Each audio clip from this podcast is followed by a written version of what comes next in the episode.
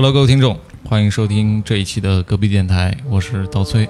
我是薇薇，哎，这期请来了保险行业的一个朋友。你想一想，人生路这么长啊，我们后面这么多年，对你永不能远不知道，没有保障，是不是？永远不知道意外和明天哪个先来临呀，朋友。不能裸奔啊！那这期我们就请这位嘉宾给我们穿上衣服啊。Hello，大家好，我是爱丽丝。我之前呢是做将近六年的风险控制这个工作，然后在前年转型做了就是保险行业。做保险销售，它其实相对来说不是那么稳定的一个岗位。对，流动性特别强嘛。你呃看以前咱们楼下那个，楼上啊，楼上那个，大都会保险，对对对，啊。流动性特别强。对，呃，是你是怎么选择到这个行业的？呃，我其实进入这个行业也是一些契机吧。嗯主要以以前呢，我做的这个行业相对来说是比较偏传统行业的一些风控相关的东西。前几年也是因为一些经济经济上面的，就是经环境对环境问题，然后就是整个经济形势也不是特别好，会冲击到我们所在、当时所在那个传统的行业。嗯嗯，而且在工作这么多年之后呢，像我之前其实是在外企嘛，外企的这些领导层基本上都是外国人啊。嗯对于像我们中国员工来说，可能这个整个的上升通道是封闭的，然后已经到了一个相当于职业的瓶颈期。嗯嗯嗯，当然就是可以说有点什么中年焦虑，哦，那我们已经也快了哈。对 对对，对，因 为就是这两年其实外企在国内的一个生存环境也不是特别好。对，当然跳出来也是基于了很多的考虑。首先，呃，这个年纪跳出来，肯定要选择一个相对来说稳定有发展前景的。哦，你考虑的不是稳定，对，因为以前的工作过于稳定，就是从我大学毕业就开始做那个工作，一直很稳定的状态，嗯嗯是就是让人有点可能把那些一些锐气或者是一些东西都磨掉了。然后再一个，其实触动我的是，我之前有一个前领导，嗯嗯嗯，他在我们公司算是那种收入很高的一个，算是一个中产。他就在前几年嗯选择跳槽到保险公司，而且做得非常好。我有在跟他聊过他在那个保险公司的感觉，所以给你一个样板。对，其实是一个样板。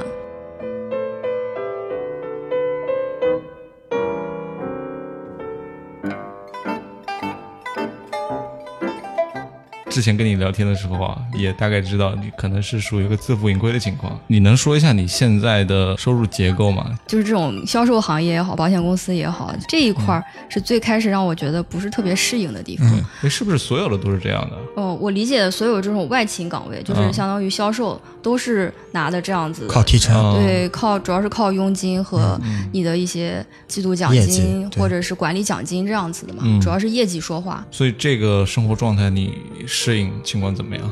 以前就是你嗯每个月拿固定收入的时候，你可能觉得啊，我每天就是做这点工作，然后我到了月底也可以拿到这么多钱。嗯但是现在状态就是，如果你努力一点，然后你可以拿到的工资是其实是无上限的。嗯嗯但是如果你不去做，那可能这个月就没有收入。嗯嗯那它其实就是一个激励自我去管理的一种状态，就是不会让人每天陷入一种温水煮青蛙的状态。嗯，明白。嗯那你能不能形容一下一个比较典型的保险销售的一天？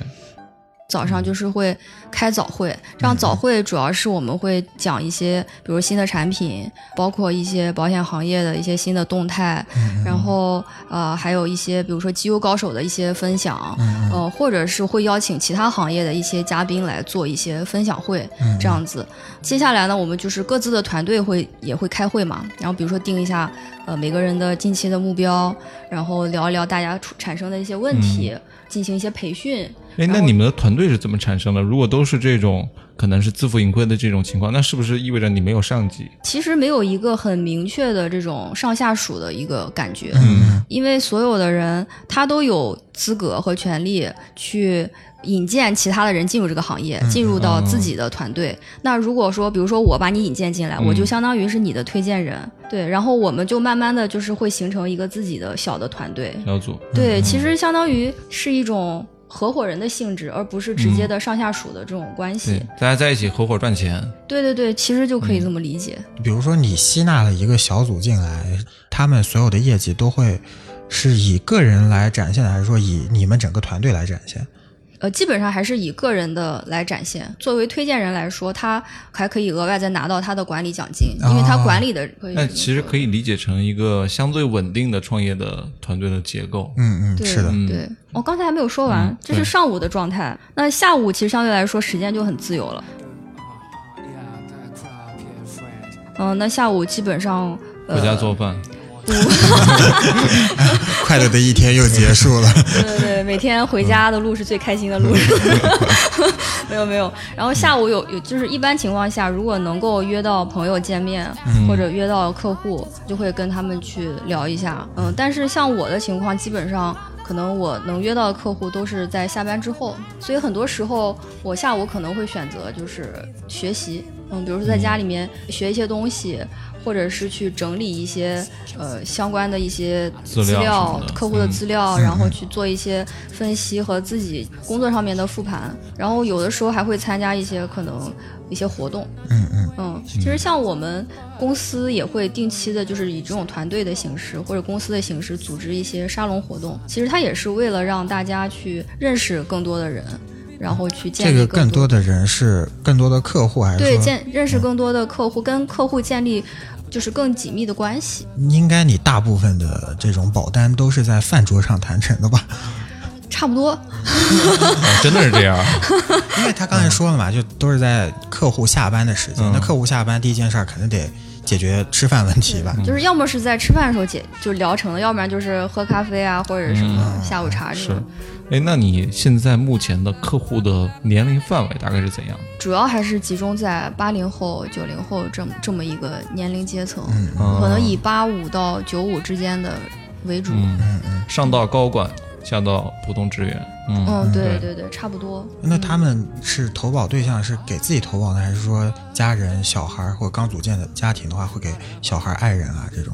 大部分主要还是先考虑给自己投保，嗯。然后如果是这种新组建家庭的，呃，也会给就是配偶或者是给自己的小孩儿进行这个投保的动作。嗯像父母其实他们问的很多，但是相对来说年纪大投保会相对困难，嗯而且保费会比较贵，所以基本上已经错过了最好的一个投保的时间。哎，其实我刚刚问那个问题，还是想问你一下，这段时间你有没有遇到过特别糟心的那奇葩的客户觉得很难搞的这种？，有肯定有的，大部分都是都是很好的，嗯。而且其实还是以朋友居多。啊，嗯，当然朋友也有不同的划分嘛，嗯，对，嗯，也有特别支持你的，然后也有就是对你抱怀疑态度的。是。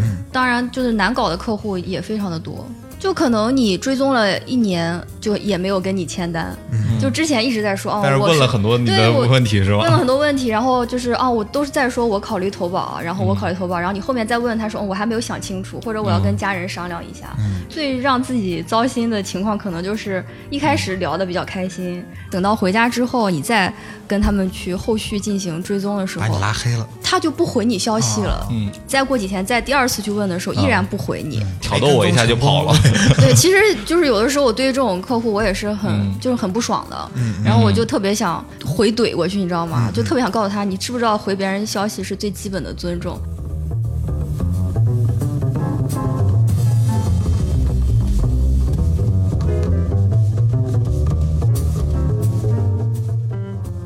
是否把自己这个行业定义成一个服务业？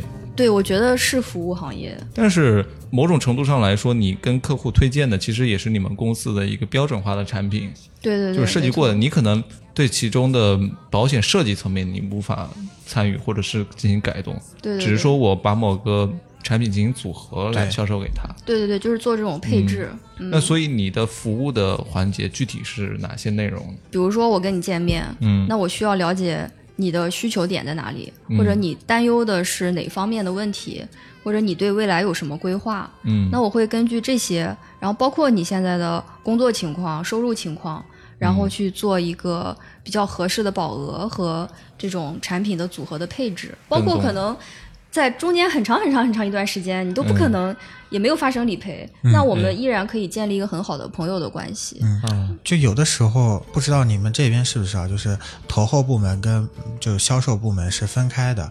那他如果是去跟投后部门接触，就会发生那种理赔难的情况。那你在中间起到作用是，你们俩直接沟通，我不管，还是说你会帮助他去进行理赔？是会帮助他去进行理赔的。嗯嗯嗯嗯，这也是服务的一个部分。嗯。所以理赔真的很难吗？因为大部分的投保的这些客人他是。带着疑惑去投保的，我真的发生事儿，嗯你们理赔的流程会不会帮我会帮我？对，嗯这其实是很多人担心的点。首先就是理赔难不难这个问题，主要还是在投保的时候有没有做一个很好的如实告知的一个解释。解释。对，比如说像投这种健康险嘛，那前期就要进行一个很详细的健康告知，就是把既往的一些病史，包括住院史。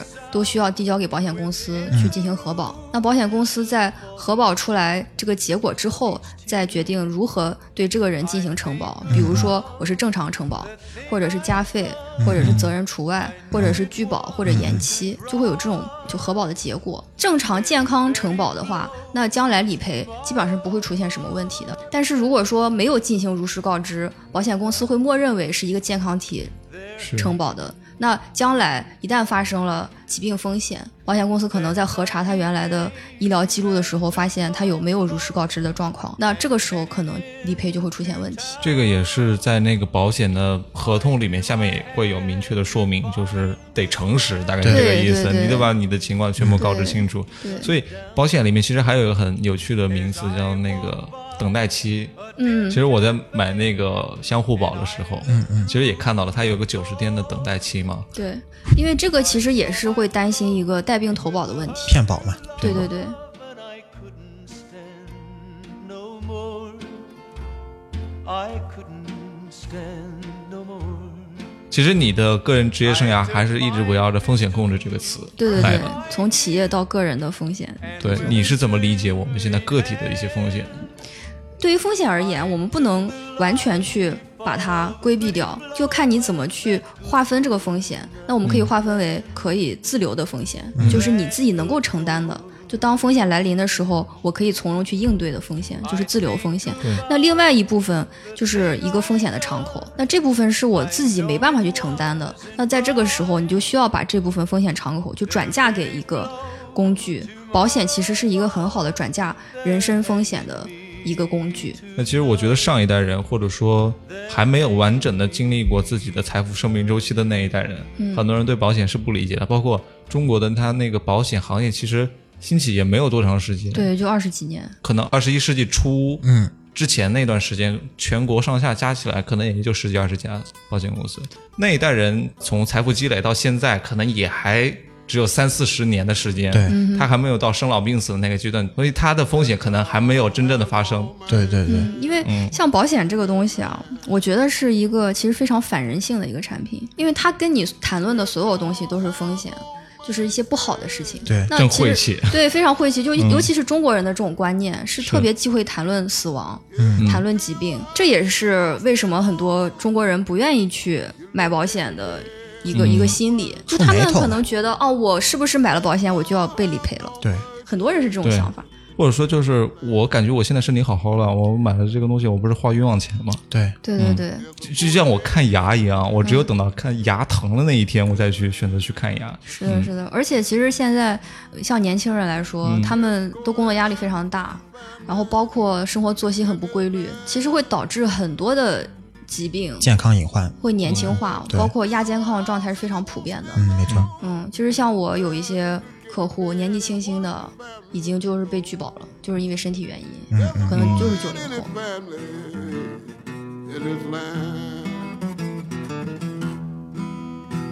中国的保险销售一直被诟病的很多原因啊，你看他的每天发的朋友圈，包括他每天在接受的那种公司的洗脑的这种行为培训啊培训，你会感觉深深的不信任感。我不能说对他们这种行为进行批评，嗯因为我觉得每个人都有每个人理解这个行行业和这个保险的方式销售方式嘛。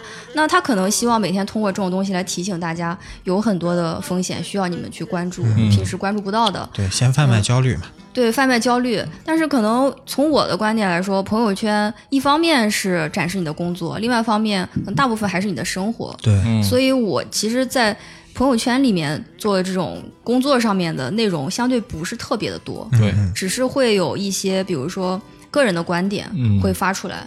可能是我爸妈那个年代的时候，还会有打电话的推销保险。嗯嗯，可能我们从很多小说上、故事会上面听到啊，就我妈，啊我妈在年轻的时候也买过保险，嗯。嗯，就是身边的那种朋友，就三五天都要上门来给你送东西什么什么的。后来我妈就扛不住了，买了啊真的会这样啊，送真东西啊，真的会，真的会这样子。我有一个啊表姑就是这样，她跟我们家真的是八竿子打不着的亲戚。嗯，后来他经常来，我就知道啊，原来他是我的表姑，就每天来，你知道吗？所以你能接受你的表姑成为你的理财保险顾问吗？不能，就到最后我们家没有人买一份保险，一份都没有。哎，这倒涉及一个问题，如果是熟人的话，关系非常好，尤其是亲戚，不知道这种情况合不合法，就说你买了我保险，我把那个多出来那个钱我给退给你返还给对返还给你，嗯，这样拉关系的这种行为，或者熟人作为你的保险顾问，你觉得这是一个好的情况吗？如果说这个熟人足够的专业，然后你足够的信任他，其实熟人作为保险顾问是一个很好的方式，因为你们的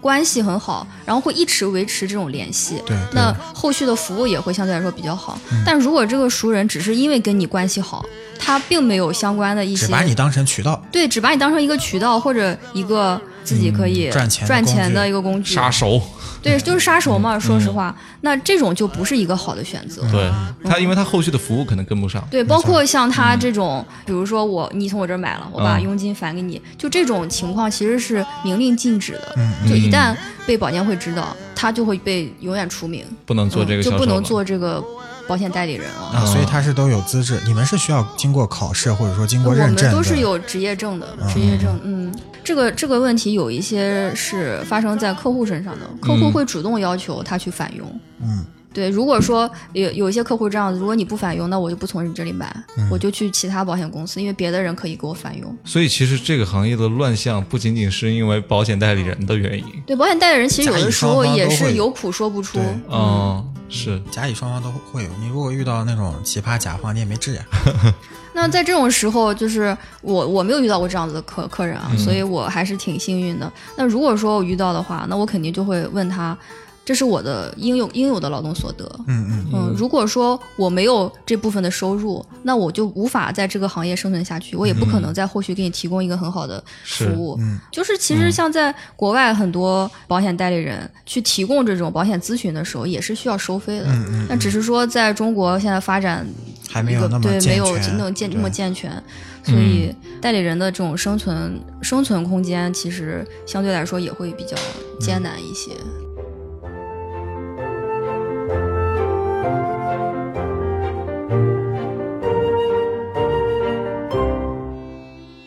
现在九零后也慢慢步入中年了嘛，八五后可能已经 是吧？对对对，年纪已经快三十有了。对，所以慢慢都是要步入中年的这样一个情况。你觉得九零后啊，跟你理解的那些可能年纪稍微大一点的人，他的那个对风险的意识、认知上有什么样的区别？嗯，首先就是我我的这些客户可能集中的行业也有关系啊，就是集中在一些设计行业和互联网行业。嗯，那大家都知道这两个行业的就是工作压力非常大，经常加班，容易秃头。对容易秃头，然后就是亚健康的状态会很明显。嗯，没错。所以他们可能对于自己的健康上面的担忧会更明显，就这种焦虑会更明显。嗯，然后再一个就是加上，可能像这样子的行业，他年轻的时候可以做，那他年纪大了还能不能持续去这样子拼就？是一个吃青春饭春饭。对青春饭，所以养家糊口这种焦虑会很明显。嗯嗯，嗯，在接受保险这个观念上面，就会很容易去接受。是的，哦，我不知道魏魏啊，你这边可能生病的时候，生一些小病的时候，嗯你会去到公立医院还是会去到私立医院？我都会缺，就是不一定，因为杭州其实好的私立医院，嗯呃可能是因为我的财富积累没有达到一定标准吧。就我哦看到的就绿城绿城医院嘛，就绿城医院给我的体验来讲，并没有达到一个很好的私立医院的体验。嗯哦，所以，嗯因为我家离得近的还有一个，嗯会，去其他的公立小诊所吗对其他公立医院和这个私立医院，我比较下来的话差不多。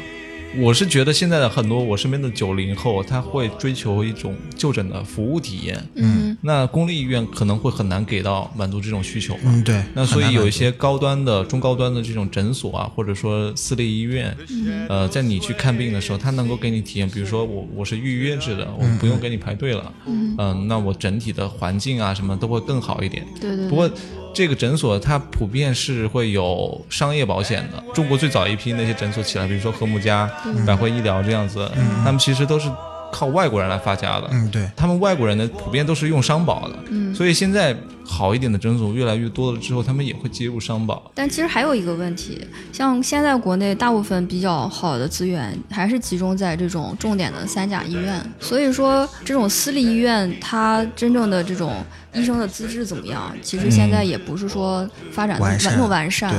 现在也是有一些比较高端的这种医疗产品啊，医疗险的产品，它是会对接一些国外的很有名的一些医院和诊所的，它是可以全球范围。对全球范围内的。呃，就比如说，我可以去泰国旅游医疗，对对对对，去日本、美国、去新加坡，嗯。对，对。就是去这些比较发达的国家去，一旦发生这种比较大的疾病的时候，可以选择更好的这种医疗。环境，嗯对，是我们在选择商业保险的时候，我是从零开始，所以里面一些专业名词啊，包括保险的险种啊，我其实是一无所知的。嗯，那爱丽丝这边其实还是可以跟我们听众，尤其是我来介绍一下你这个里面的一些相关知识，我需要先了解对一些入门的知识吧。对，其实我们其实说到保险，主要是分为一个社保，在一个商业保险嘛。嗯然后社保就是我们平常说这个五险一金里面的国家的这个相当于福利体系。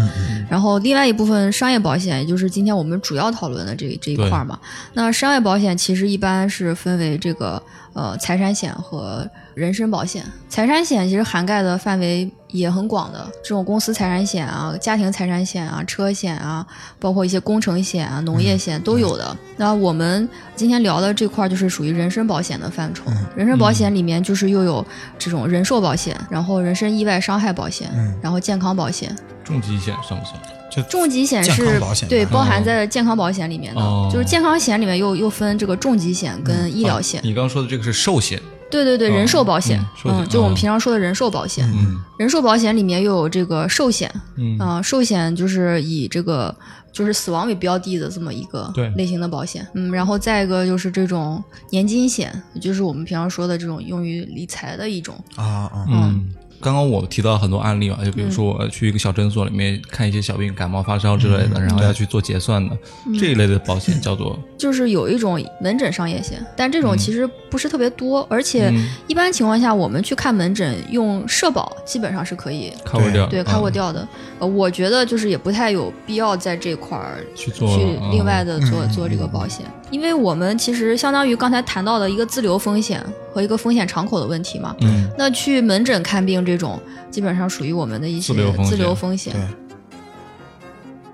根据你的经验来做一个划分，比如说我不同的年龄段，大学刚毕业，然后毕业了三年到五年或者五年以上了，嗯不同的收入阶段了，你可以配置不同的保险，因为你的那个自留风险的这个能力可能是慢慢的提高的嘛，嗯那你的风险敞口肯定也会在变化，对对对。所以根据这几个因素来看的话，你能给出一个什么样的建议呢？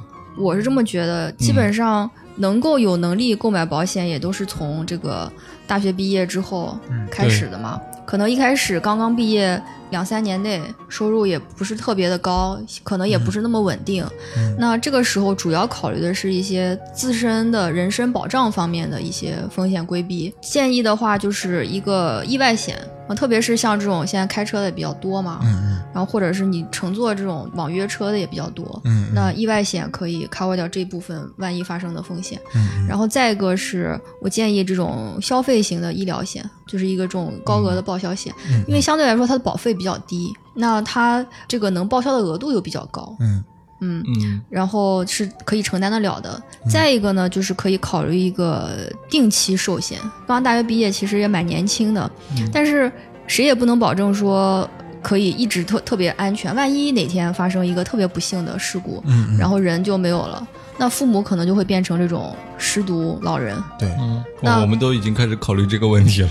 对，所以这是种得考虑。嗯，对这种这种定期寿险呢，它就是说，可能这个人去世之后可以赔到一笔比较高额的钱，嗯是给到父母的。嗯，那即使说人不在了，那起码对于父母年纪大养老有这笔钱，也是一种心理安慰。对嗯对，这个保额最后返还的一个报销金额大概是？这个也是根据你呃所定的那个保额来设定有一个嗯。保费的。啊，嗯。因为像我们经常坐飞机或者说坐那个其实就是属高铁，于对意外意外险，这对属于就他都会什么，你花二十块、三十块买一个，嗯。但他最高的赔付金额是五十万还是对五十万、三十万，对高铁也会有这种。嗯对对对也不会特别高。对，想了一下，您这条命也就换了五十万、三十万，就是嗯。但因为这个保费也便宜嘛，嗯嗯嗯，对，二十块钱。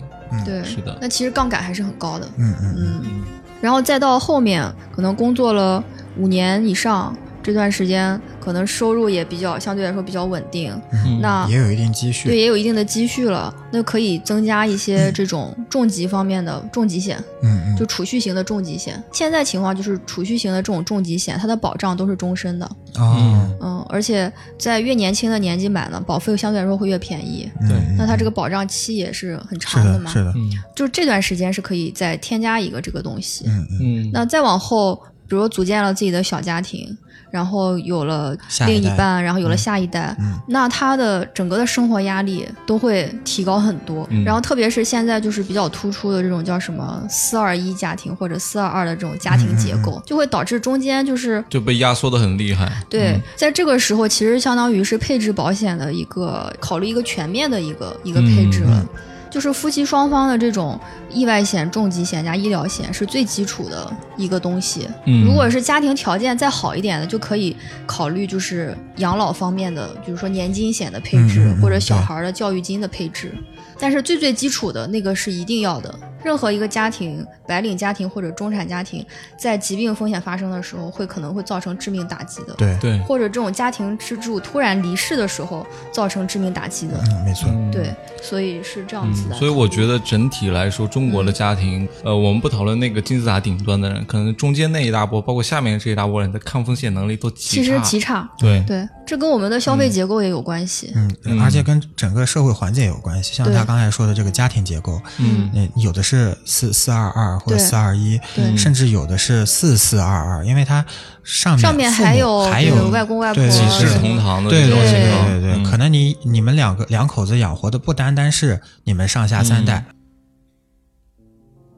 上面那一代人对健康的这种认知能力，包括自己可能都不愿意去体检，嗯，对，嗯，这种情况就会特别的凸显。对对对。就他们自己对自己的身体情况是不太了解，或或者说是盲目乐观的。嗯，讳疾忌医，有的时候是。对对没错没错，是这样子的。他们所以抗拒，作为子女，你要去给他买的话，浪费钱。花这个钱干嘛？对对对。是不是？所以说，我觉得这个风险结构就决定了你这个家庭的这个风险结构就是这样的，特别容易倒塌。对，是的。是的，嗯。嗯，特别像我们父母或者是再年龄大一点的这种老老年人，可能他们年轻的时候工作也不是特别的好，可能有些是农民，那他们在连社保这块的保障可能都会比较差。哎，对没错，对，所以他们的子女的这种生风险的压力会更加的大。嗯。嗯，嗯，长辈那一代人，他没有必要说一定要先给自己的孩子买保险，自己先买个保对对，你这。种观念非常的对。嗯就是我们跟一些客户和朋友聊的时候，也是会建议，就这种家庭支柱一定是最先来买保险的。对嗯而且收入高的那方保额一定要比收入低那方要做的更高。对嗯，嗯，你觉得一个健康的家庭投保的结构呃应该是怎样的？我觉得首先是要对抗疾病风险嘛。嗯对抗疾病风险的话，它这个重疾险的保额基本上要设立在呃三到五年的一个年薪嗯嗯这个基础上。呃，收入高的一方肯定比收入低的那方要做的保额更高。嗯嗯嗯然后在这个基础上，可以再做一些这种呃小孩子的高额报销的医疗险，嗯嗯可能重疾险不一定要那么高，嗯因为小孩子其实是没有收入能力的嘛。对对，那他只需要在就生病的时候能够有足够的钱去做这个报销就可以了。嗯是这是一个比较基础的一个一个配置，我觉得。嗯然后再一个就是夫妻双方的这种意外险，因为意外险呢，它的杠杆也是很高的，嗯。呃，哦，而且保费相对来说比较便宜，嗯。那这个也是会作为补充的。那天看到一个特别有意思的比方，在自己爬山的时候，嗯。你要先确保自己不会掉下来，对而不是说自己爬得非常快。我觉得现在我们到快到三十岁或者三十岁以上的这个年纪的时候，其实是人生是一个非常快的一个爬坡期。对对。对对。对，但是在这个时候，其实更重要的一点是保证你自己不会己不要往。下掉下来。对对对对对就还有一个问题，嗯其实我想说一下，就是未来我们这一代的养老的问题。嗯，没错，嗯，相当于我们这代都是独生子女嘛，对，也有一些现在就是不婚主义者或者是丁克家家庭。嗯，没错嗯，对，然后我们就是年纪大了之后，既没有说这种兄弟姐妹来互相的照顾，然后可能也会没有小孩，下一代对下一代来照顾。对，做赡养，呃，现在年轻的时候，我们有很强的这种工作的能力，包括收入的能力，嗯嗯，但真的等到老了的那一天，有还有没有这么多的积蓄能够支持我们去走完剩下的人生的路，嗯嗯而且是以一种很优雅的方式去老去，很有尊严的方式去老去。其实这是一个我们值得就是深思和考虑的一个问题。就是现在养老金的替代率其实是每年都在递减的，没错，嗯可能到我们退休的时候，大概可能在个百分之，百分之三十、百分之四十替代率，就没有养老金给我们花了。对你现在一万块钱的收入，到那时候可能就三千块钱、四千块钱的养老金，是嗯，所以想想也是蛮可怕的。因为老龄化太严重了，对，老年化太严重了，越聊越严肃了。轻松一点。对，不过让大家去思考一下自己目前的这种风险状况，我觉得还是应该的。嗯，对对嗯对，我们也不能就是耸人听闻啊，但是这个风险还是要意识到的。你看，这是多么多么有素养的一位保险代从理人，业者对从来不会给我们灌什么太多的那种毒汤。焦虑，对，是，哎，你你的客户一般都是怎么评价你的呀？因为大多数也是朋友嘛，嗯。呃，所以他们都觉得我是一个特别佛系的保险代理人，因为我也很很实在，就有什么说什么，我不会说一味的说公司的产品好，不会这样子的，就会很客观公正的去理性，嗯。对对对，去做这个评价，包括一些可能不太好的点也会说，让他们自己去做选择嘛。对。嗯，因为佛系可能也是基于就是我本身可能客户资源也没有那么的好，如果我太急功近利呢，也是不太可能的。不如就是放平心态，就专攻自己的，比如说专业，嗯。或者是这种在自己个人提升方面，是，然后慢慢的去做这样子的一个积累，不是打算用它来赚快钱的，嗯。是打算长期的去从事这个行业，所以我觉得急是急不来的。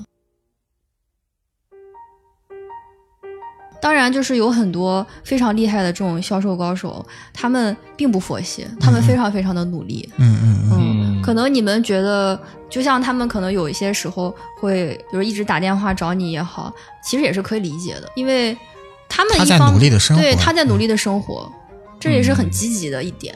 所以我们也要用另一种眼光去看待这种，对对非常因为这是他们的工作，他们需要用这个来养家糊口。其实是敬业的。对，非常敬业。把他的积极生活和敬业建立到 我的反上，嗯，对，方式嘛每个人的工作方式不一样嘛。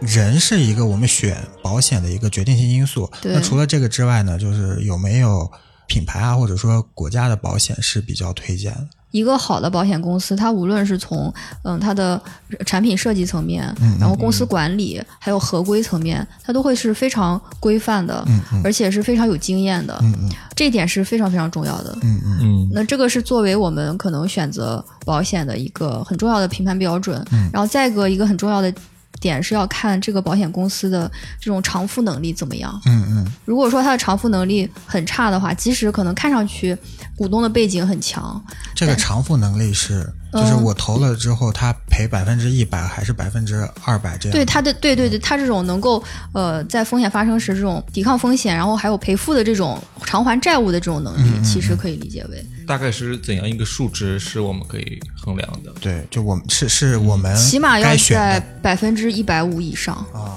啊，嗯，这个信息应该是在每个保险公司的那个官网上面应该是可以查得到的。嗯，OK，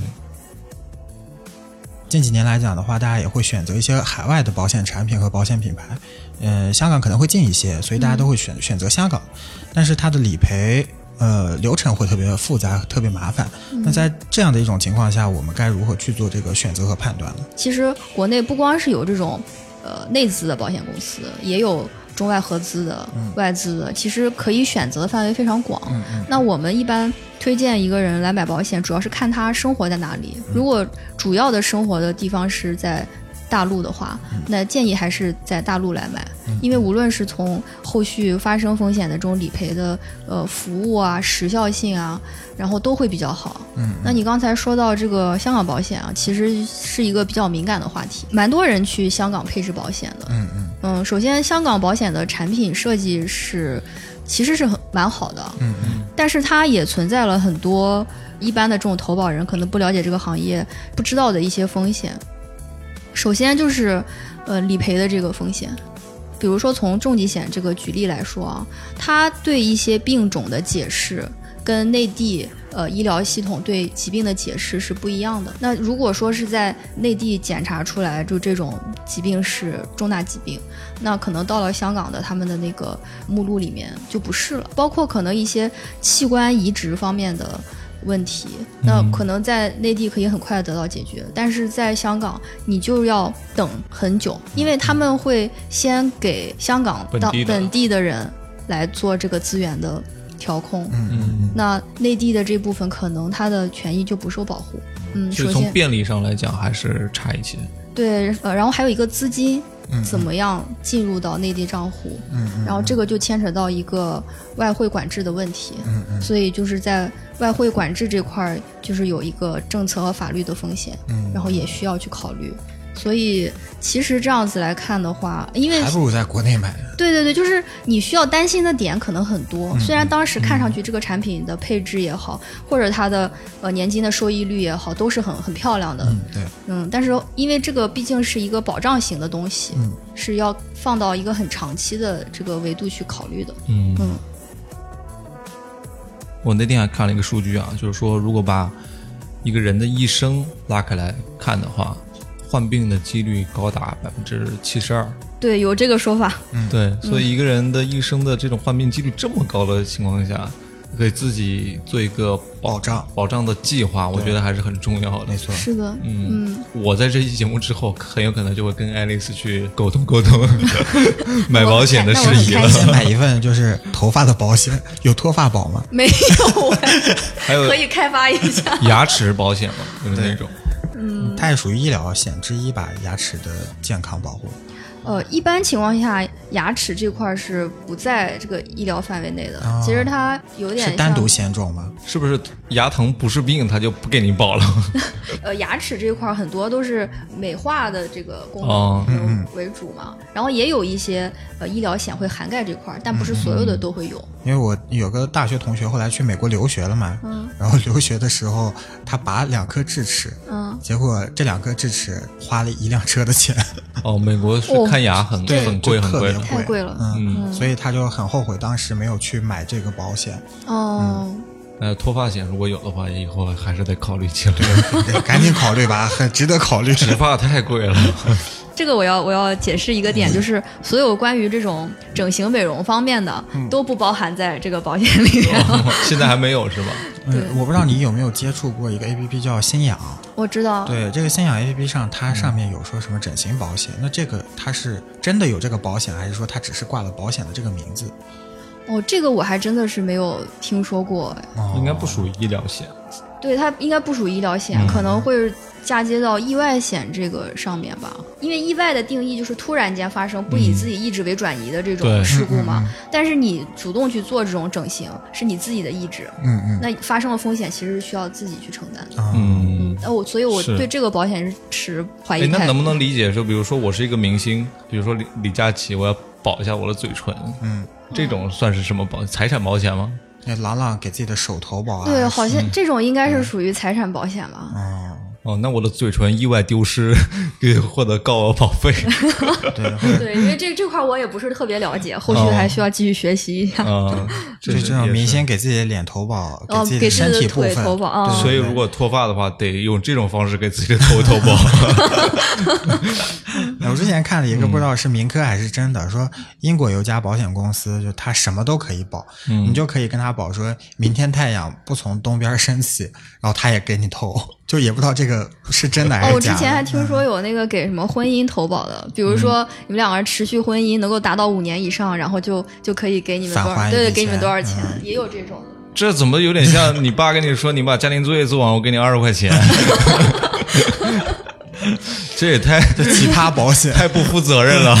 那就是因为他们离婚率太高了嘛，我忘记是哪个国家了，我有听说过这样子。哦，那干嘛还结婚呢？那国家全是单身不就好了吗？那其实这期我们关于保险的话题，呃，我我自己也学了很多东西。对，我觉得如果大家感兴趣的话，或者说你想要咨询保险相关的东西的话，其实找爱丽丝对，就没错。爱丽丝呢也会在我们的群里面了。啊，这是要打广告的节奏了。那怎么找到爱丽丝呢？那其实可以，哎，爱丽丝事后可以加到我们这个粉丝群对，当中来。其实我们粉丝群里面都是一些粘性比较高的听众朋友啊。嗯，我们的听众呢，其实都是有一个独特的昵称的，叫做邻居。嗯，因为我们叫隔壁电台嘛，就是相当于是住在隔壁的邻居嗯，啊。那加入到这个群里来的话，就可以跟爱丽丝进行沟通和咨询。对，好的好的，那节目时间有限，我们马上要去做保险上面的商务沟通。那这期节目就聊到这里吧，非常感谢爱丽丝，非常感谢。谢。谢也。很开心可以跟大家聊聊这么多关于保险的话题。嗯，嗯，好的，那这里是科比电台，我是刀崔，我是薇薇。我是爱丽丝，大家拜拜拜。拜拜